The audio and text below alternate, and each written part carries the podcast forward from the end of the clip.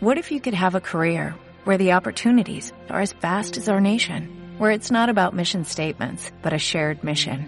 At U.S. Customs and Border Protection, we go beyond to protect more than borders, from ship to shore, air to ground, cities to local communities. CBP agents and officers are keeping people safe. Join U.S. Customs and Border Protection and go beyond for something far greater than yourself. Learn more at cbp.gov/careers.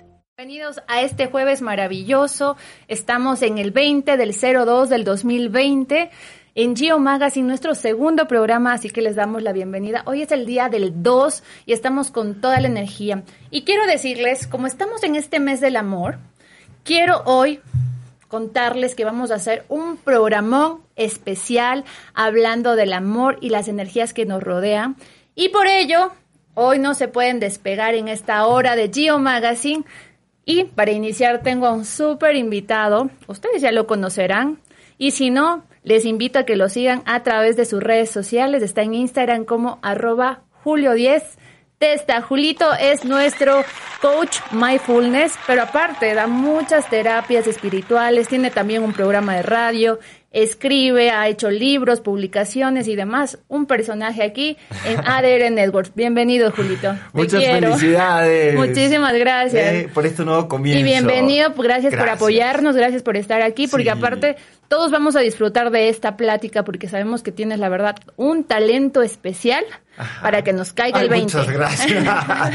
bueno, tú también tienes un talento especial para comunicar, para tocar el corazón, así que muchísimas gracias. No, gracias a ti, Julito. Hoy le he invitado a Julito para tratar el tema, ¿sí? Del autosabotaje en el amor. Porque es el mes del amor y lamentablemente a veces nuestros principales enemigos somos nosotros mismos. Sí. Y hoy vamos a desmenuzar todo este tema para que aquellos que están sufriendo por amor, aquellos que están en una relación que es un poquito tóxica, o aquellos que están entre que sí y no se deciden por una pareja, hoy aprendan a no autosabotearse en el amor junto a Julito Díaz Testa. Julito, cuéntame qué es sabotearse en el amor. Primero hagamos una introducción al tema. Bueno, mira, eh, em, yo creo que sabotearse en el amor es como no llegar a concretar una relación sana. Okay. Esa es mi definición. Todos queremos tener una relación de amor. Y hoy casualmente me desperté hablando con unos amigos en un chat que tenemos grupal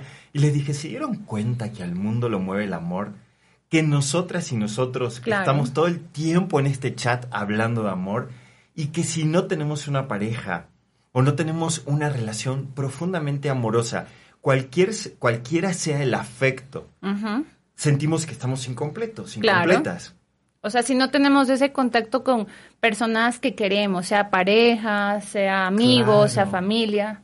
Claro, entonces estamos como en esta búsqueda constante del amor. Y nos saboteamos el amor cuando no entendemos bien cómo relacionarnos, cuando traemos muchas historias atrás, inconclusas, ciclos no cerrados, eh, metidas de pata que no hemos aprendido. Claro. Cosas con las que nos quedamos medio como pegados, pegadas a ese pasado, heridas incluso de la infancia que ni siquiera tienen que ver con una relación. Ok. Aprendizajes de papá y mamá, cómo fueron en su relación de pareja. Ya si no tuvimos papá y mamá, o si nuestros papás y mamás se divorciaron, o si alguna de las partes faltó, siempre hemos volteado a ver cómo es la conducta emocional la inteligencia emocional, a mí me gusta ese, ese concepto, eh, de otros adultos, que pueden ser abuelos, tíos, primos, mayores. Eh, también en la adolescencia volteamos a ver, cuando tomamos como marco de referencia a otras personas, porque ya estamos buscando nuestra identidad y ya decimos, bueno, todo lo de papá y mamá bien, pero ahora los voy a desafiar. Claro. Voy a ver a otros. Y cuando ves a otros, ves a los papás de tus amigos, primero que nada. O ves a la maestra de inglés que le conoces que está casada o no, que tiene pareja o no. Entonces ahí se toma otro marco referencial social para que tú aprendas y para que tú vayas construyendo tu psicología y también tu... Em, inteligencia emocional, propiamente. Entonces, perdón, digo que, que termino esto. cuando nos saboteamos es cuando todo esto no está comprendido y aprendido. Y, lo y está como con ciertas fisuras. Claro, y lo traemos a la relación que queremos empezar, o la que estamos empezando, o la que ya está avanzada, y la lastimamos. Empezamos a llenar la jarra de agua, señores y señoras, sin haberla pegado correctamente, entonces por ahí quedó un rotito sí. y empieza, ¿no? Empieza por ahí la jarra, el vaso o lo que sea, obviamente a regar agüita y eso pasa con la relación, o sea, comienza con esas fisuras mal pegadas y de repente no funciona, ¿no? Mm. Y yo había escuchado, y te quiero poner este ejemplo para que vayamos como identificándonos con el caso. Claro. Escuché que un amigo hacía unas confesiones de que él varias veces tuvo eh, lo que quería en cuanto a la relación. O sea, decía que en su última relación decía, yo quiero una mujer así, con estas características, con estos valores, eh, que me trate así, tan, tan, tan, tan, tan, y de pronto llegó a su vida la persona ideal. Pero así como él reflexionando, esta persona llegó a su vida y tantas otras llegaron también a su vida, de la misma forma, él repitió acciones pasadas y comenzó a no darle tanta importancia a la relación, pese a que la quería y le importaba a la persona, a irse de fiesta, eh, a preferir de pronto, no sé, otras, el alcohol, estar con otras mujeres, comenzó como también a, a, engañarla sin que ella supiera al principio, obviamente. Claro. Pero eso hizo que en el fondo, en vez de estar más feliz, sintiera dolor. Y ese dolor lo comenzó a transmitir también en su relación. Y de pronto los momentos que al principio eran maravillosos porque era la persona ideal, ah, ya no lo fueron porque él mismo fue desconstruyendo la relación. Claro. Mira, hay, está súper increíble lo que estás diciendo porque hay muchos ingredientes. El primero que te diría es, para llegar a una relación, primero tienes que tener a tu primer amor. Oh, ¿cómo es eso? claro, tú tienes que ser tu primer amor contigo. Entonces tienes que saber no solamente lo que quieres, sino si eso que quieres lo vas a poder abrazar con toda la plenitud de tu corazón. Porque yo puedo querer circo, maroma y teatro. Claro. Pero luego no entrarle a nada porque como tú dices, tengo em, eh, insuficiencia para, eh, emotiva para poder abordar esas cosas, porque me falta algo, porque hay un trozo de mí, una parte de mí que está resquebrajada, que no terminó de aprender algo del pasado, o que sencillamente no está preparada, o porque como tú no tienes una relación de paz, amor, de entrega, de incondicionalidad y de respeto, autovaloración, reconocimiento contigo misma, pues no la vas a poder tener en el marco de una relación en donde sumas a otra persona para hacer un conjunto. Claro, claro. Entonces, claro. ahí eso pasa a ser como muy difícil. La, lo siguiente es que no podemos llegar rotos a una relación. Tenemos que llegar sanos a una relación si queremos una relación sana. Claro, porque ahí esperamos que la otra persona sea nuestro salvavidas y viceversa. Y viceversa. La otra persona muchas veces se presta o también trae conflictos emocionales que quiere convertirse en la mamá o el papá de la pareja y solucionarle la manera. vida, cambiarlo, Novios decir no conmigo novios. va a cambiar. Claro, no, no, no. Novios son novios. Parejas son parejas, amantes son amantes, cada quien en su lugar. Eso. Y como muy clara la cuestión. Luego también tenemos que saber que tenemos que, eh, antes de empezar a enamorarnos, que es un proceso de fantasía e idealización. El enamoramiento es una cuestión mental, no es una cuestión que se transforma, o por supuesto, en algo sentimental, pero es a partir de una ficción que nosotros nos enamoramos, no de la certeza. Yo nunca voy a saber todo lo tuyo el primer día que te vea y me encandiles con esos ojazos y te diga, Muchas gracias. Claro, o sea, es una declaración de amor. y te diga, qué hermosa, pero no voy a saber todo lo que hay de tri- Claro. detrás de ti. Y yo después tengo que empezar, más que a enamorarme de tu persona, a yo ser un par de esa persona. Y tengo que amar lo que tienes para brindarme y lo que no tienes. Exacto. Y mira, sobre esto del autosabotaje también funciona lo siguiente. Yo creo que a veces buscamos el trofeo de pareja. Ajá. Y entonces hay muchos que buscan a la mujer más bonita o a la más sexy y viceversa. Hay mujeres que buscamos al hombre más guapo y luego nos olvidamos o nos enamoramos de esa parte física o decimos, no, es que yo cuando voy con él o con ella a cualquier parte, no, me encanta la atención que todo el mundo se da la vuelta, me encanta sentir que estoy con una persona tan hermosa. Ahí yo creo que ya viene una primera escasez interna o, que algo está pasando, porque solo uno se fija en esa parte y no en los valores. O sea, no importa tanto si de pronto es una persona alcohólica o si de pronto es una persona que no me está dando todo el tiempo la atención. Toda la razón, Gio. Perdón que te interrumpa. Lo que pasa es que todavía no lo descubres al principio. Claro. Si yo te invito a salir, no, no lo voy a descubrir en la Pero me lanzo al agua esa relación al 100% con esa persona y la idealizo como tú dices, que es algo natural. Y ahí vienen los primeros problemas. Los primeros problemas. También hay que decir ¿Te que... Te gusta tanto la carcasa pero cuando vas abriendo todo lo, el resto, ya no tanto y sigues en esa relación. Sí, sí, sí. También hay que decir que los chicos nos enamoramos de chicos y las chicas nos enamoramos de chicas. ¿Cómo es eso? Claro, por supuesto, porque estábamos hablando de relaciones heterosexuales, pero también en relaciones homosexuales. claro, claro. también hay un proceso de idealización. Quizás son otros valores los que entran en juego, otras búsquedas.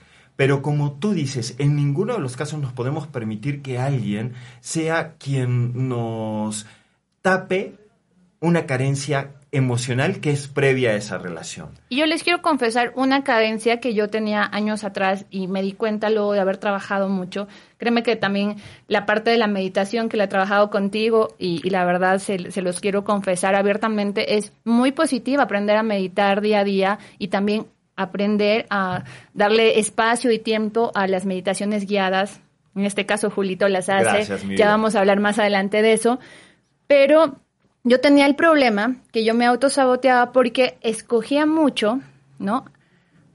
Digámoslo así, al chico que no era tan simpático, que estaba medio gordito, medio feito, por decirlo así, y eso no tendría nada de malo, pero por ejemplo era porque en el fondo yo tenía miedo o me sentía menos o no me sentía capaz o no sé qué pasaba de estar con el chico guapo. Por ejemplo, si venía un chico guapo y me molestaba o estaba ahí, yo decía automáticamente no. O sea, con él no voy a tener una relación en serio.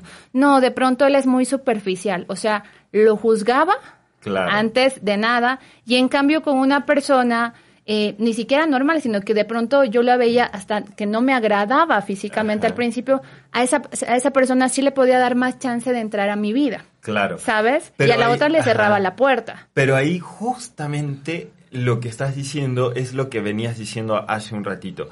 Si nos guiamos por las apariencias, vamos a elegir apariencias. Es decir, si suponemos que el guapo te va a dar seguridad, estabilidad, eh, estabilidad emocional, a eso me refiero. O viceversa, si suponemos, que no te que el otro no te lo va a dar, o que el otro sí te lo va a dar. En fin, si nos guiamos por el aspecto de las personas, no estamos conectando con el alma.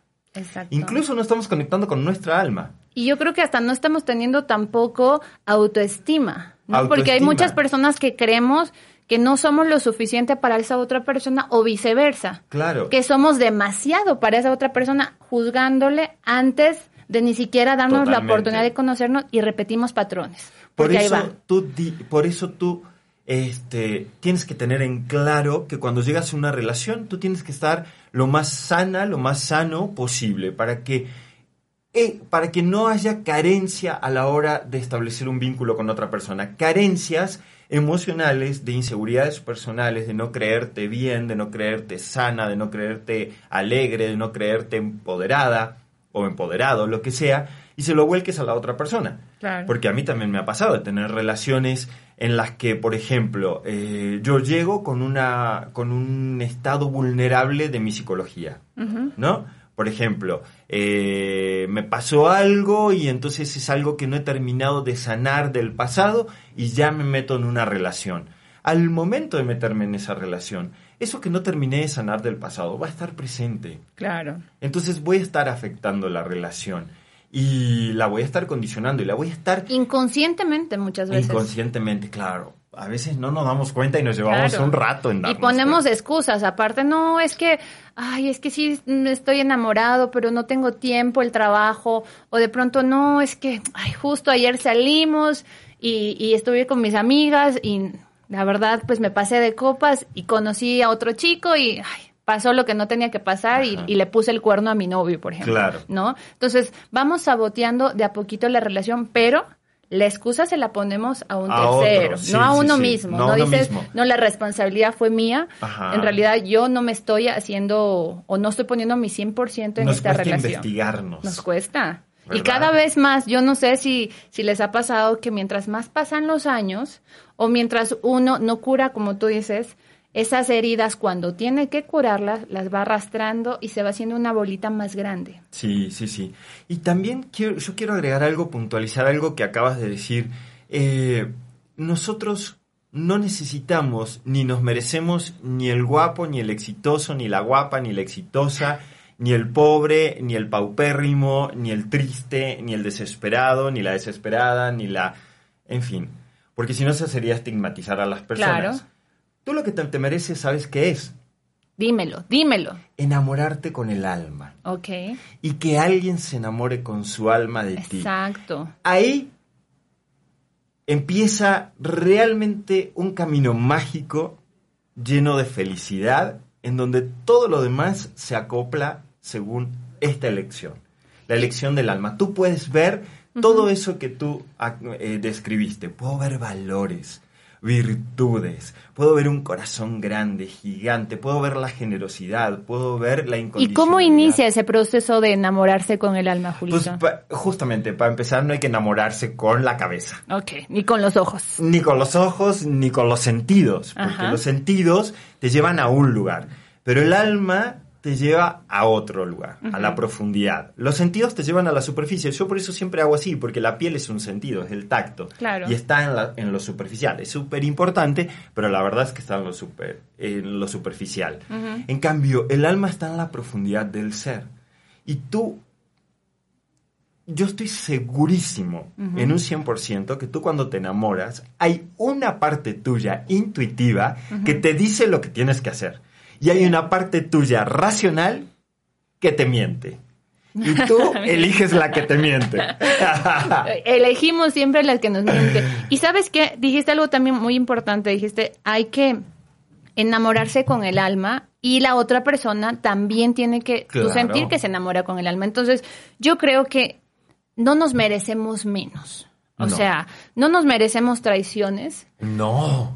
Sea gordito o sea flaquito, sea guapo sea feo. Rojo, amarillo, lo que sea. Lo que sea, lo que, lo que sea la otra persona, pero no nos mere- merecemos traiciones, no nos merecemos mentiras, Exacto. doble caras, importante. ¿verdad? Porque Sí. de a poquito, por no estar solos, también nos vamos, o sea, eh, acostumbrando a eso y vamos Exacto. perdonando eso y en el fondo no nos sentimos, la verdad, felices, pero cuando uno se enamora con el alma, como tú dices, y siente también que la otra persona está en la misma sintonía que tú, yo creo que ese tipo de amores sí se pueden lograr. Lo que pasa es que estamos acostumbrados por no estar solos también a escoger mal o a escoger, como tú dices, por necesidad, más que en realidad escoger a la otra persona porque nos venga a sumar, ¿no? Claro, tienes toda la razón.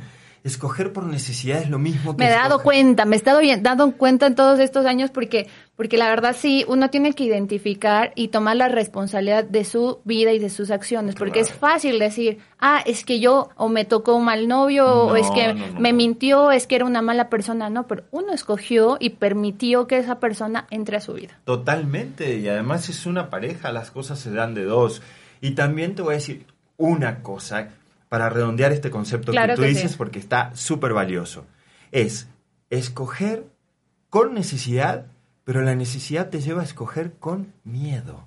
Y sí. Y cuando escogemos con miedo, sea una relación de pareja o sea el vaso de agua que me voy a tomar, Ya. siempre, siempre, Empezamos con el pie izquierdo. Sí, empezamos con el pie izquierdo. Es la mejor forma de Y conceptualizar. lo sabemos. Muchas veces nuestro sexto sentido está súper activado, Claro. pero nos hacemos oídos sordos. Te- es lo que te decía, el sexto sentido es una cabeza superior iluminada por Dios, por algo inteligente que es tu alma, conectada con tu corazón, otra sensibilidad superior. Eso siempre te guía y siempre es el que te va a decir por aquí sí o por aquí, por no. aquí no. Y esta parte de acá racional es la que te va a decir, no, a esa no le hagas caso, dale duro, porque mira, este, mira en el auto que me pasó a buscar, por ejemplo, por decir una cosa Claro, así. claro. O mira los estudios y la carrera que tiene. Eso siempre no nos garantiza nada. O mira cómo la otra está en el cine y tú no. ¿No? O, o tú estás Ah, sola, entonces para no estar solo vas, o sea, muchas cosas. Muchas cosas que nos comparamos, ¿no? Y cuando nos comparamos otra vez, nos dejamos de ver a nosotras y a nosotros mismos. Y entonces Exacto. en la comparación, pues podemos agarrar cualquier cosa. Perfecto. Entonces, no al miedo, no tomemos la decisión con miedo. Activemos esos sentidos que todos lo traemos para aprender a amar con el alma. Sí. Y yo creo que, no creo, estoy convencida. ¿Quién nos puede ayudar mucho en este proceso? Sin duda es nuestro coach Mindfulness, eh, que es Diegui- eh, que es nuestro querido Julito, Dieguito, estaba pensando en un Dieguito, fíjense ustedes. Y tú nos has traído unas alegrías el día de hoy, precisamente para sortearlas entre quienes nos escuchan. Cuéntame de, del premio. Pues bueno, la idea es que vengan a meditar en pareja a mi Eso. espacio. Entonces, que se comuniquen contigo, con la radio, con tu podcast. Ahorita vamos a decir la dinámica, pero como tú decías, el premio es doble. Ajá. Pueden llevar a su pareja. Pueden también ir de pronto con una amiga, si ustedes piensan que los dos necesitan, ¿por qué Sí, no? No, claro. invitemos a la amiga. Y el premio entonces es una doble meditación con Julio Díez Testa, una meditación guiada. Y para ganárselo, lo único que tienen que hacer es seguir la cuenta de Julio Díez Testa en Instagram y mi cuenta en Instagram también, que es arroba Giomara Orellana. Me mandan la captura de pantalla. Tenemos una semana de aquí al próximo jueves para el sorteo. Participen, inviten a sus amigos a que participen. Y de entre todos los que me manden eso, voy a hacer un sorteo para escoger al ganador o a la ganadora que vaya a probar esta magnífica experiencia. Y ya Muchas de plano, gracias. cambiemos esos patrones. Es un nuevo Sí, sí, año y hay que ponerse pilas. Tú lo mencionabas hace un instante, si abordamos también la meditación, podemos escuchar más esta otra parte a la que dejamos de lado. Es decir, como tú dijiste, a la intuición. La podemos escuchar más eh, cuando tenemos el ejercicio y la práctica de la meditación. Sin duda, yo les puedo decir algo que es una verdad absoluta en mi vida. Precisamente mi vida ha cambiado desde el momento en el que le destiné un espacio diario a la meditación, que es conversar yo creo con uno mismo. Contigo, claro que sí, sí, sí, sí, sí. Pues muchísimas gracias, Julito, por acompañarnos. Gracias. Los invito a que nos, nos sigan a través de todas las redes sociales de ADR Networks, activando tus sentidos. Amigos, estamos aquí en Geo Magazine, un espacio preparado con lo mejor de la moda, el espectáculo y también, obviamente, temas de bienestar para dar ese paso que tanto necesitamos en este 2020 avanzar en esa vida espiritual, en ese camino también de estarnos más reforzados con nosotros mismos. Por eso les voy a traer a este espacio los mejores especialistas de la Ciudad de México también a nivel internacional para que nos hablen de diversos temas. Hoy, día jueves, es un día especialmente dedicado al amor y a esos temas que todos vivimos y que de pronto estamos viviendo en nuestro día a día. Por eso, Ahora les quiero invitar a que conozcamos a Vanessa Cimental. Ella es terapeuta y también es especializada en todos estos problemitas de pareja. Trata mucho, mucho, mucho de estos temas de pareja y hoy, en especial, vamos a hablar de la infidelidad.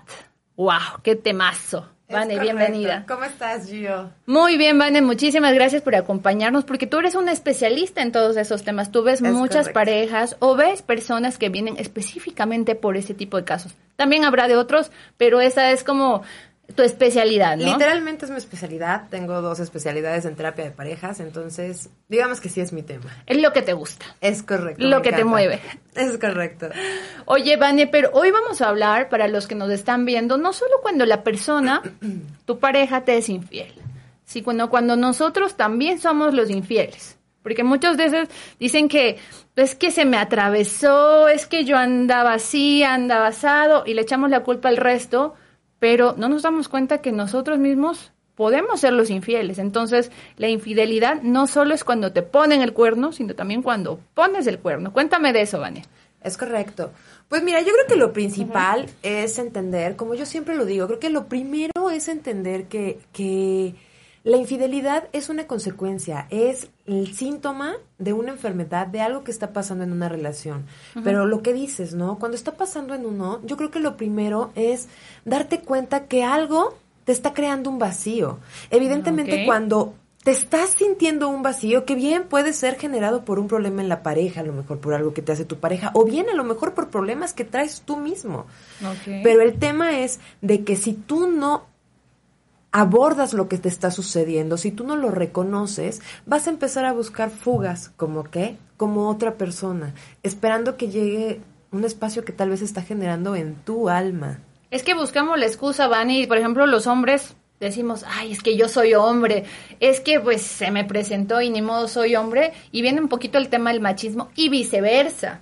Las mujeres a veces lo hacemos por venganza, lo hacemos porque, ay, es que no me trata bien y pues, ay, ¿por qué no? No soy mujer, ¿no? Y también viene el, el tema del femenino, ah, no, es que soy mujer, ¿por qué no? Yo también lo puedo hacer, pero en realidad esas son excusas. Exacto, yo es más, aparte tengo una super noticia. ¿Qué? Tal vez antes era muy típico el de el hombre puso el cuerno. Hoy en día A ver, escuchen esto, ¿eh? Porque aquí la experta escucha los casos diariamente, Híjole. así que hombres, ojo, ¿eh? Es correcto. La verdad es de que yo no puedo decir si antes también las mujeres se engañaban mucho y éramos más discretas, como el argumento que muchos dan. Lo que sí te puedo decir es que hoy en día hay yo creo que el mismo nivel o cantidad de mujeres que engañan como de hombres que engañan. O sea, esta parte en la que la mujer se está empoderando. También lleva consigo esta parte de decir, pues yo también si quiero engaño, ¿no? Y si no estoy siendo feliz aquí, busco otra persona. Y entonces hoy ya no es como que el hombre, a mí me llega igual cantidad de mujeres que la pareja con la mujer que engañó como el hombre que engañó. ¿eh? Hoy ya no es una cuestión de género. Vale, y no creo que sí, sea como que, ay, ¿a poco eso es malo? Ay, lo hice una, bueno, dos veces. Bueno, está bien, estoy engañando a mi esposa o a mi esposo o a mi novia. Ay, es que apenas vamos en- empezando la relación, ni modo que le sea fiel. No creo que sea como tema de eso. El tema o la pregunta principal es, ¿tú te sientes feliz con eso? ¿Tú te sientes lleno con eso? O sea, ¿en verdad esto te da paz? Porque partamos del hecho de qué nos hace bien y qué nos hace mal. Es correcto. Mira, de entrada, una infidelidad, yo creo que la persona que a veces termina sufriendo más es el infiel. Me explico por qué. Sí, Ay, qué. Dios mío. sí, qué fuerte, ¿no? Porque la realidad es de que esposo, esposa, a lo mejor se entera y a lo mejor no. El amante. Te voy a pues, acercar un poquito. Ay, gracias. El amante a lo mejor también sufre por la situación, pero a lo mejor habrá para quien le es muy cómodo. Hay personas que de Claro. verdad no se pueden comprometer al amor y es su relación más feliz.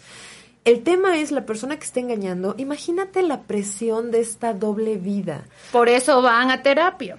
Es correcto. Y aparte, pero deja de eso, porque por lo general, ¿sabes qué? No. Llegan a terapia cuando ya los cacharon.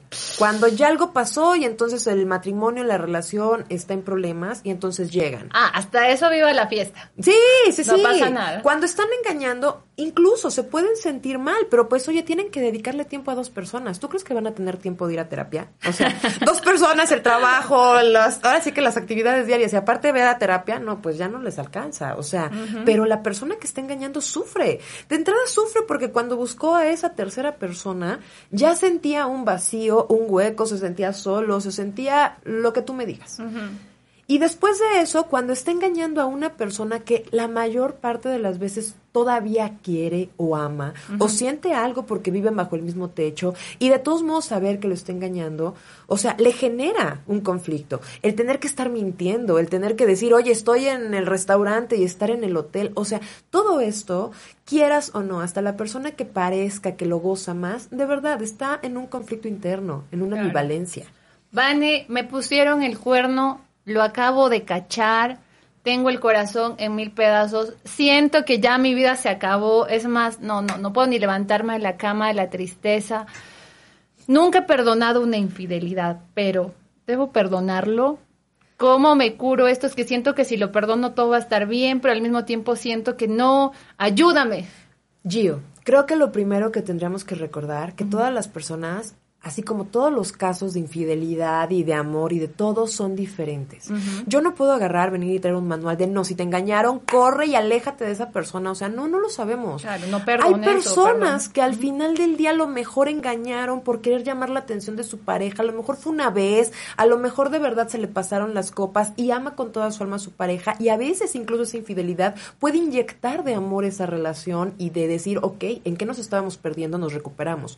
Como puede haber una persona persona que, bueno, ya desde que, como dices, día uno de novios y ya le estaban engañando y, y pues al final ya es un patrón de maltrato, de autoestima baja, de estarse hiriendo y pues dices, sí, huye, por favor, ¿qué haces ahí? claro, cuando te cuentan el caso de que de pronto no es solo la infidelidad, sino, oye, es que no me trataba bien, es que la verdad esto y esto y esto no me gustaba. Imagínate que llegan y te dicen, oye, es que Pero me puso el cuerno pero de pronto cuando la persona que puso el cuerno te platica, pues sí, pero es que me pegaba, me maltrataba o me ha puesto el cuerno 45 veces a mí. O sea, dices, o sea, realmente el que esta persona haya puesto el cuerno es lo de menos. O sea, me explico, evidentemente es el, síntoma, la conclusión de una relación tóxica, pero realmente ese no es el problema. ¿Me explico? Es meterte a fondo. ¿Qué pasó en tu relación para llegar a eso? Y dime, es verdad, o sea, las mujeres y los hombres, por tu experiencia, ¿en verdad sabemos perdonar?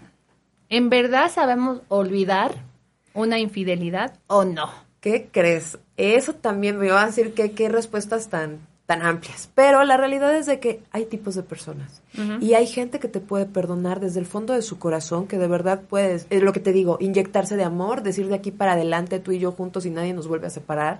Como hay gente que de verdad a lo mejor sí, sobre todo si no lo trabaja, o sea, cuando no puedes tú llegar a ese nivel de perdón, porque digo, olvido, pues no, no se va a olvidar. Pero ese nivel de perdón donde tu alma se sana y donde lo que prevalece es el amor de los dos, pues entonces ahí es cuando busca la ayuda de alguien, de que se puede, se puede mientras tú quieras. Cuando uno de los dos ya no quiere o el que engañó lo que quiere ya es irse de la relación, no hay nada que hacer. No hay un psicólogo, no hay un terapeuta, no hay nadie que los pueda ayudar. Pero si los dos se aman, si los dos están convencidos que fue un error, que fue un tropiezo en la relación, sea de quien haya sido el error, ¿me explicó? El tema es, si los dos quieren, se puede arreglar. Si entre ellos dos no están pudiendo, busquen ayuda. Pero se puede, claro que se puede. Oye, Vane, y cuéntame algo. ¿Cómo uno hace para no quedarse traumado o traumada? ¿No? Me engañaron, entonces ahí como que el, autoestima baja un poquito y a la larga eso se puede igual ir complicando más o mucho y puede ser como pues lo que quedó mal curado para las futuras relaciones. Es y lo que vas arrastrando. ¿Cómo uno hace? Sé que hay la terapia, pero ahí tú, ¿qué es lo que más aconsejas y lo que más recomiendas? Mira, para superar esa etapa. Mira, sobre todo creo que esto sí sería un trabajo en pareja, un trabajo en equipo, porque tenemos que recordar que el perdón no solo se otorga, el, perdón también se pide, ¿no? Y entonces esto es un trabajo como de los dos. Cuando yo de pronto comprendo que te fallé a ti como pareja, haya sido lo que haya sido nuestro problema y lo que me llevó ahí, porque antes de eso tuviste que haberlo hablado con tu pareja y haber llegado a algo. No lo hiciste, te fuiste directo a la infidelidad. Entonces el tema es hablar de un perdón, pero también tienes que comprender que tu pareja va a tener periodos, episodios de autoestima baja, a lo mejor de, de recordártelo, a lo mejor de no superarlo, y pues ni modo, bien un periodo en el que ese perdón tiene que conllevar promesas, actitudes, a lo mejor un poco más de papacho a la pareja. Es todo un trabajo. Claro, claro. Y no de que cuesta el doble, ¿no? Perdóname, te perdono y de pronto cuando te lo recuerdo me enojo, ¿no? Y me pongo como fiera. Pues no, o sea, hay un trabajo, no fue un día de así, perdón, ya pasó, ¿no? Y ya se olvidó. Que no, es fácil, ¿no? Es, es un trabajo en el que la pareja junta tiene que trabajar en la autoestima de la relación y en el amor de los de la relación y en el amor de cada uno. Los dos volverse a unir. Y cuando se terminó, y de pronto me quedé, obviamente, solo, atravesando por una etapa de terminamos, solo o sola. ¿Cómo uno lo supera solo? Porque ya no hay la pareja, la pareja ya nos puso el cuerno, terminamos, decidí no perdonarlo. ¿Cómo lo supero yo para no arrastrar eso también? Y también para yo auto perdonarme, ¿vale? Porque a veces perdonarse a uno mismo es difícil, nos comenzamos, ay, es que sabes que en realidad sí, él, él tal vez tuvo razones para hacerme infiel porque él me decía que, que yo no era tan cariñosa o, o me decía esto y aquello y aquello. Es más, mira, me sigue diciendo que todo fue mi culpa. Eso es lo principal. Y te digo algo, pues a lo mejor sí tiene su 50% de verdad lo que te diga tu pareja, ¿no? Todo fue tu culpa, no, no todo. Pero sí, si llevas, es lo que te digo. Esto fue una un fallo que hubo en la relación y que no se habló. la responsabilidad. Tienes tu parte. Yo lo que siempre digo, los momentos felices te sirven para disfrutarlos, te sirven para llenarte de energía. Los momentos dolorosos de tu vida te sirven para aprender. Y entonces, ¿qué pasa? Pues después de una infidelidad ya se terminó la relación, pues entonces, ¿en qué fallé? ¿Qué pude haber hecho mejor yo? Eso es lo único que a ti te va a servir para crecer, para decir la próxima relación que tenga, creo que puedo mejorar esta situación o cuando me dé cuenta que estos síntomas vuelven a empezar, pues entonces de ahí empezar a tomar cartas Pero como tú dijiste, saber que luego de ese análisis, eso involucra un 50% de tu responsabilidad porque fue en pareja, fue en pareja. Entonces, el otro 50% no te lo autoeches también, porque no es el 100% de tu responsabilidad. El otro 50% era también responsabilidad de esa persona. Y pues somos adultos, o sea, también tenía su decisión de tomar la acción o no, lo decidió así. Entonces, es también su responsabilidad. Claro. Porque nos la echamos toda y ahí comienzan los conflictos emocionales y la autoestima comienza a bajar. Y las culpas no sirven de nada. Quien haya tenido la culpa no importa ya, si ya acabó incluso la... ya no importa, el tema es qué puedo mejorar, el tema es ahora que yo estoy solo con el corazón roto porque lamentablemente, eh, entre paréntesis, a lo mejor cometí el error de fallar y dar esa gota que derramó el vaso y entonces me siento responsable, pues bueno, sí habrá que trabajar en esta autoestima, en este amor, en comprender lo que sucedió y sobre todo en soltar. Y también viceversa, cuando la otra persona es la que decide no continuar con la relación o termina, porque la otra persona le fue infiel, entonces lo que hacemos es darnos de, la, de latigazos, mucha culpa, y salimos corriendo a nosotros pedir perdón cuando la otra persona fue la que te fue infiel. Y tiro por viaje pasa eso, ¿eh? De verdad. O sea, llegan al consultorio incluso personas que ya no llegan con la pareja y de pronto me engañó y no quiere regresar, ¿no? Y con una angustia. Ni me contesta, le llamo, no, no me responde, me trata mal, me dice que fue mi culpa, me insulta. pero yo sigo ahí pidiendo perdón porque es que también fue mi culpa. Esto es un juego psicológico muy brutal que a la gente le daña mucho y daña mucho tu autoestima y daña mucho tu amor propio, pero tenemos que comprender que una persona que te engañó y que aparte de todo no está interesado en pedirte un perdón o en pedirte una disculpa o en buscarte, si quieren regresar a la relación, a lo mejor simplemente fue la forma de terminar contigo. Y entonces hay que aceptar que esa persona ya no está ahí, no te está buscando. O sea, sí, evidentemente fue una falla de los dos, pero claro que quien engañó, pues será quien tenga que pedir el primer perdón. Ya después vendrán los perdones de cada quien por lo que haya fallado cada uno. Pero si ni siquiera te están buscando, creo que lo primero que tendrías que restaurar es tu dignidad, tu amor propio y decir, ok, ¿sabes qué? Me engañaste, lo tomo como tu manera de decirme adiós y irte con dignidad. ¿Cómo se va uno con dignidad? No rogándole a la persona que aparte de que te lastimó, ni siquiera le interesa hablar contigo, me explico. ¿Y cuántos? Es lo que dices, ¿no? Yo le estoy hablando, le estoy diciendo, oye, ya, si quieres ponemos te perdono. De tapete. Pero total, y cuando tú te pones de tapete, pues la gente te va a pisar, ¿no? Porque los tapetes son para limpiarse los pies. Escuchen eso, claro. Claro, definitivamente. Y ahí, ahí sí es importante, yo diría, buscar esa ayuda, ese apoyo, porque son temas que la verdad a veces conversándolos o sacándolos eh, es más fácil de superarlos, sin duda, ¿no? Ya sea con un buen amigo, una buena amiga que sí te dé un consejo valioso o también yendo a terapia, porque le tenemos todavía miedo o creemos que lo podemos autosuperar, pero ahí estamos un mes, dos meses, tres meses, un año, dos años sufriendo, o peor, arrastrando esos traumas a la siguiente relación porque muchas veces para evitarnos ese dolor empiezas otra. Empiezas otra, pero así, o sea, con la primera persona que se te cruzó, ey, y ni siquiera alcanzas a digerir qué fue lo que pudiste haber mejorado cuando de pronto ya estás ahí como borras en otra relación. Y creo que un poquito también importante de lo que estabas diciendo, o sea, el hecho de sí, trabajar cada quien en su autoestima y entender que ir a que alguien te ayude, a que un profesional a lo mejor te eche la manita para poder escucharte a ti mismo, a lo mejor encontrar precisamente qué es lo que podría yo arreglar, ya no es como antes de, ah, estoy loco, o sea, quitarnos yo ese tabú. No está mal que alguien te eche una manita de pronto para, para salir adelante en un momento de crisis, o sea, y a veces la amiga sirve, sirve mucho para este desahogo, pero a veces la gente gente que te ama te, te aconseja lo que creen ellos que para ti está bien. No necesariamente lo que tú quieres o lo que te haría bien a ti. ¿Me explico? Entonces, O te dicen lo que quieres escuchar. lo que quieres escuchar o lo que ellos creen que te va a hacer muchísimo mejor según su historia de vida. ¿Me explico? Yo no digo que no sea por amor, claro que sí, pero lo importante aquí es tú qué quieres. ¿Me explico? Y no repetir los patrones aprender. para volver a tropezar en la siguiente relación. Es correcto, aprenderle algo. De, de ese dolor, si te va a doler, por lo menos aprenderle algo, que te sirva de algo. Que la próxima relación, por lo menos, ya no sea ese error. Ya si vas a cometer otro, pues no pasa nada, somos O también humanos. yo creo van a aprender a soltar, bien, ya si, ya si eso se decide, o también a pedir, a aprender a pedir perdón de corazón.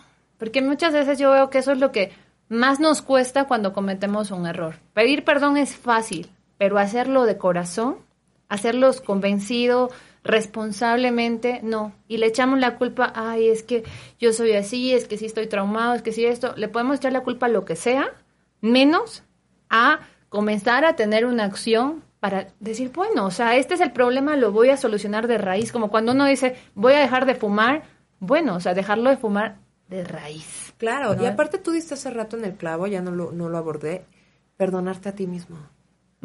Porque cuando te perdonas tú, ya puedes perdonar al otro.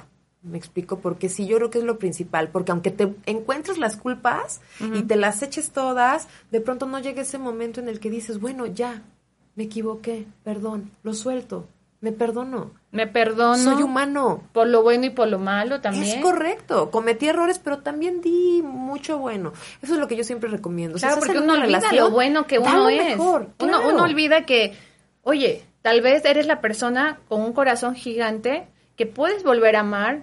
Te volviste a enamorar, aunque no creías que te ibas a volver a enamorar. Fíjate, te acabas de volver a enamorar. Diste también muchos momentos positivos, diste mucha energía positiva a esa persona. O sea, comenzar también a evaluar ese lado bueno porque eso refleja también lo que puede estar dispuesto a compartir con la persona correcta más adelante. Y nos olvidamos de eso, o sea, nada más nos cargamos y cargamos el peso de lo que hicimos mal, pero no nos fijamos de también lo que, de esa parte positiva que podemos inclusive potencializarla a dar más en la siguiente relación y darla bonito, en vez de quedarnos lastimados. Claro. Sí, hay gente de verdad que digamos, vamos a poner entre paréntesis, ¿no? Yo no creo que haya gente buena y gente mala, pero a lo mejor hay gente muy dada en la relación que casi casi vive nada más por complacer a su pareja y de pronto esa persona pudo haberse equivocado, haberla regado y haber engañado y de pronto, pum, me lo crucifican, me lo satanizan e incluso encuentra cómo echarse la culpa, ¿no? O sea, y dices, no, o sea, hay que ser conscientes. Nadie es bueno, nadie es malo, nadie cometió todos los errores, lo que dijimos, 50, 50. Claro, eso sí. Perfecto, Vane, ¿en dónde te podemos encontrar? Pásanos tus redes sociales, tú das consultas online y también consultas presenciales y en Instagram te encontramos como Arroba psicóloga-sisu y en Facebook y Twitter arroba psicóloga sisu. Perfecto, ahí igual estamos eh, pasándolo en nuestro pie para que ustedes lo anoten y puedan seguirla a nuestra experta si quieren ahondar un poquito del tema, si están atravesando por esta etapa. Es muy bueno, muy bueno decir sí, aceptarlo y buscar ayuda porque puede ser la, ma- la forma más fácil, Más rápida por lo menos. más rápida y fácil de superarlo, no, no superficialmente, sino ya profundamente y de raíz sacando lo bueno y lo malo.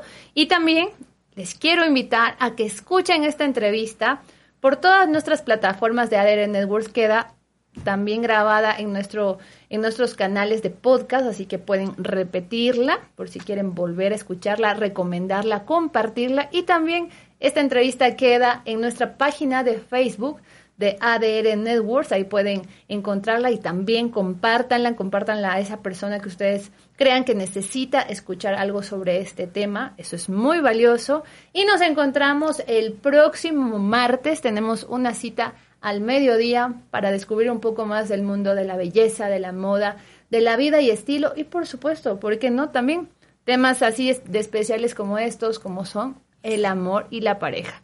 Así que les mando un abrazo gigante, yo soy Giomar Orellana y nos vemos próximamente aquí por ADR Networks, activando tus sentidos. Gracias, Vani. Gracias, Gio.